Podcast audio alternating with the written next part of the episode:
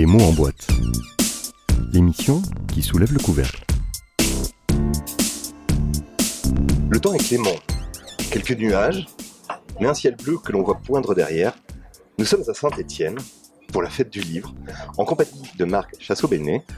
Marc, bonjour. Bonjour. Vous êtes adjoint aux affaires culturelles, ce qui fait qu'il vous revient le mérite de nous raconter cette manifestation, la fête du livre, 27e édition, et, mais pour vous la, la dixième presque. C'est ça, exactement. Ça fait dix ans que j'ai le plaisir de m'occuper de ce, ce, très très bel événement et surtout l'honneur euh, de continuer à le faire en compagnie de Jacques Plaine qui l'a fondé. Et, et, ça, évidemment, c'est un guide, un guide formidable. Alors, que pouvez-vous nous raconter de cette édition 2023 ah, il y a un parrain très particulier, on va y revenir. Ces spécificités, des, choses particulières cette année Finalement, c'est une fête qui connaît une certaine continuité, euh, en tout cas une évolution euh, euh, régulière depuis, une dizaine d'années, en tout cas depuis que j'ai l'honneur de la conduire, autour de, ces thématiques d'actualité, notamment une place qui, est dédiée à ces sujets-là, de, de, féminisme, d'écologie, de rapport à, à, notre alimentation, autant de sujets qui évidemment émaillent l'actualité tout au long de l'année, mais qui, dans le monde de la littérature, bien sûr, on le voit, intéresse particulièrement les lecteurs. Donc c'est vraiment cette acuité euh, qu'on essaie de conserver, tout en maintenant cet esprit extrêmement festif, d'ouverture à tous les publics, notamment au jeune public, qui est un, voilà, un enjeu pour nous. Et, et, et donc on essaie de garder voilà, cette bonne humeur qui fait que c'est une fête du livre et pas un salon du livre. Euh, vous évoquez la manufacture des savoirs, qui est place d'Orient, euh, dédiée aux sciences humaines et finalement aux sujets sociétaux plus globalement. Exactement, voilà, c'est le, le sujet, c'est d'y installer des réflexions, des rencontres avec euh, des essayistes, des romanciers, des naturalistes euh, scientifiques qui, euh, abordent d'année en année ces, thématiques qui sont, on le voit, très très importantes pour, les lecteurs. Donc c'était une, j'allais dire une, une part de la fête du livre un peu anecdotique auparavant, c'est maintenant devenu une question centrale, une place vraiment centrale dans cet événement. C'est ce que j'allais vous demander, une, ce n'est pas une nouveauté 2023, c'est quelque chose auquel vous avez décidé la ville a décidé d'investir plus d'espace, plus d'ouvrages, plus d'auteurs pour aborder toutes ces questions. Il y a, une nécessité spécifique à présenter au public des œuvres qui parlent de notre monde contemporain. Oui, on le voit, c'est un, c'est un besoin euh, chez les lecteurs. On, a commencé, je, dis, je parlais d'évolution euh, presque lente, hein, mais finalement on a commencé à proposer d'année en année une, une thématique autour de l'alimentation, puis ensuite autour de l'environnement. C'était, c'est sur une autre place dans un jardin, et, et puis on s'est rendu compte que, que finalement c'est ce qui importe le plus. C'est encore plus vrai. Là, c'est un poncif, hein, j'enfonce des portes ouvertes, mais c'est encore plus vrai dans cette période après Covid où c'est vrai que on le voit, les, visiteurs de la fête du livre ont besoin de revenir à des choses essentielles, ont besoin de se nourrir euh, de ces réflexions d'auteurs, d'essayistes euh, ou, de, scientifiques euh, qui peut-être les rapprochent d'une certaine réalité très concrète, de, choses très essentielles. Donc voilà, on a, fait de cette place une place très centrale. Elle est centrale également physiquement hein, dans la fête du livre. Elle est située entre le chapiteau jeunesse et le grand chapiteau. Donc vraiment, c'est un passage obligé, la fête du livre. On ne l'a pas encore évoqué, mais venons-y tout de suite. La fête du livre, ce sont trois espaces. Un lieu dédié à la littérature et qui inclut également des mangas, si j'ai bien vu. Ce lieu de la manufacture des savoirs qui lui est consacré aux sciences humaines. Et puis Place Chavanel, la jeunesse. Euh, c'est ça. Une autre... Le levain de l'humanité, comme disait l'autre. Exactement. Et c'est une autre spécificité de la fête du livre de Saint-Etienne, c'est qu'elle est très généraliste. Et, et, ça, on le défend. C'est pas par défaut. Euh, c'est une fête qui accueille tout le monde. C'est une fête extrêmement populaire, à l'image de Saint-Etienne, qui est une ville populaire dans le sens le plus noble du terme. Et la fête du livre, c'est l'événement majeur de, de, de Saint-Etienne, qui accueille euh, chaque année entre 100 et 150 000 visiteurs, euh, et des visiteurs qui ne sont pas tous, euh, loin s'en faut, euh, des amateurs de lecture euh, assidus, euh, sont vraiment des curieux, des enfants, beaucoup, des jeunes adultes, et donc cette pluralité sous le grand chapiteau notamment, elle est très importante pour nous. On a réfléchi souvent à, déplacer les, les BDistes par exemple, ou les mangas, et, à chaque fois on les a remis sous le chapiteau principal en se disant mais non, c'est ça qui fait l'intérêt, c'est ça qui crée la, richesse de cette fête du livre. En revanche, l'espace jeunesse, lui, a été déplacé, donc place Chabanel, je le disais. Pourquoi ce mouvement? Il y avait besoin de plus d'ampleur, peut-être Alors oui, euh, la- le chapiteau jeunesse euh, était depuis quelques années installé sur une place s'appelle la place Jacquard, qui était un peu con- contrainte. Et par définition, les enfants ont besoin d'espace, d'espace euh, bien sûr pour grandir, mais aussi sur la fête du livre, c'est aussi vrai. Et donc on l'a déplacé place Chavanel. Il y a beaucoup plus de d'animation, de moments de rencontre avec des lectures en extérieur, assis sous un, sous un chapiteau, où vraiment là on les invite à, à vivre loin du, du, du chahut et de la cohue de- de- du grand chapiteau, à, à s'installer sur des coussins, à écouter, à entendre. Euh, dans cette philosophie aussi qui nourrit les, les mots en scène, qui est une autre proposition euh, pour, pour le grand public euh, Place Jean Jaurès, c'est-à-dire aborder le livre sans vraiment lire, parce que à Oui. Saint-Étienne, on n'est pas obligé de lire pour aborder le livre. Et ça, je trouve que c'est une, en tout cas, nous on y tient beaucoup une belle manière d'amener à la lecture. Là, vous faites effectivement très fort, amener les gens vers le livre sans avoir besoin de lire les livres au préalable, mais avec l'espoir de donner l'envie de lire.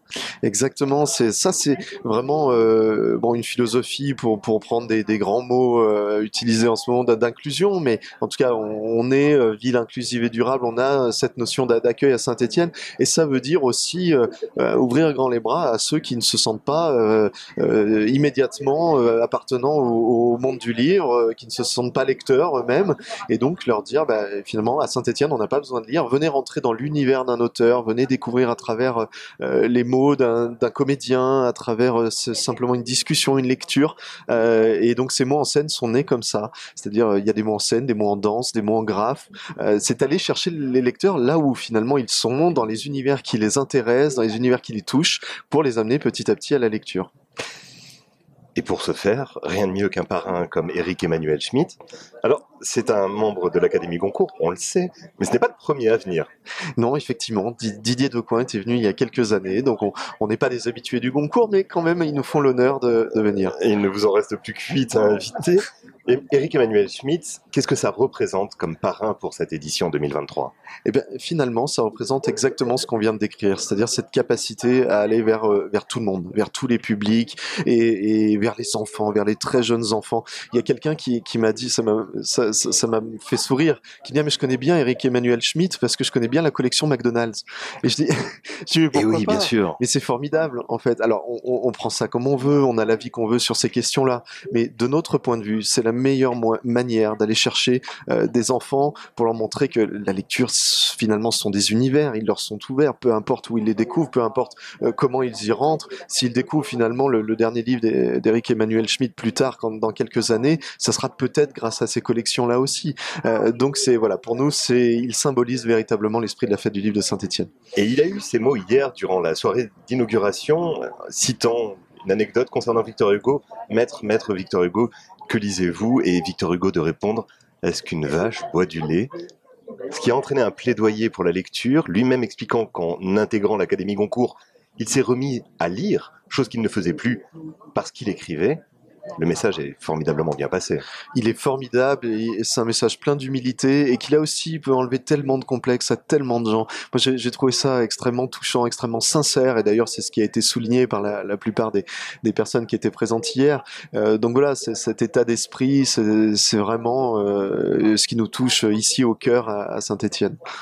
Vous avez eu l'occasion de faire un premier tour, les premières commandes pour les cadeaux de Noël peut-être, euh, sous le chapiteau. Sous quel chapiteau vous- vous Ah, alors évidemment, le, le grand chapiteau, c'est voilà, la grande librairie, hein, comme on l'appelle, puisque c'est, un salon de libraire, il faut le préciser, c'est, important aussi pour nous. Sept librairies en tout qui prennent part à la manifestation. Exactement, d'autres qui se sont créées d'ailleurs dans l'année, qui la rejoindront peut-être euh, l'année prochaine. Donc Saint-Étienne est aussi une ville de libraires, et ça, c'est, c'est aussi lié à la fête du livre. Je pense que tout ça est un, un cercle très vertueux. Euh, et, et ce grand chapiteau, c'est le bon endroit, cette grande librairie, pour prendre la température euh, de, de cette fête du livre. Alors évidemment, Eric Emmanuel Schmitt a créé l'événement euh, hier, encore aujourd'hui, dans, dans la rencontre qu'il anime euh, à l'hôtel de ville. Mais euh, ce, qui, ce qui fait toute la richesse, c'est ces rencontres très immédiates. On a beaucoup travaillé le, la disposition des auteurs qui sont, qui sont à, hauteur égale avec les, avec les visiteurs de la fête du livre. C'est extrêmement étonnant, je me permets de vous interrompre.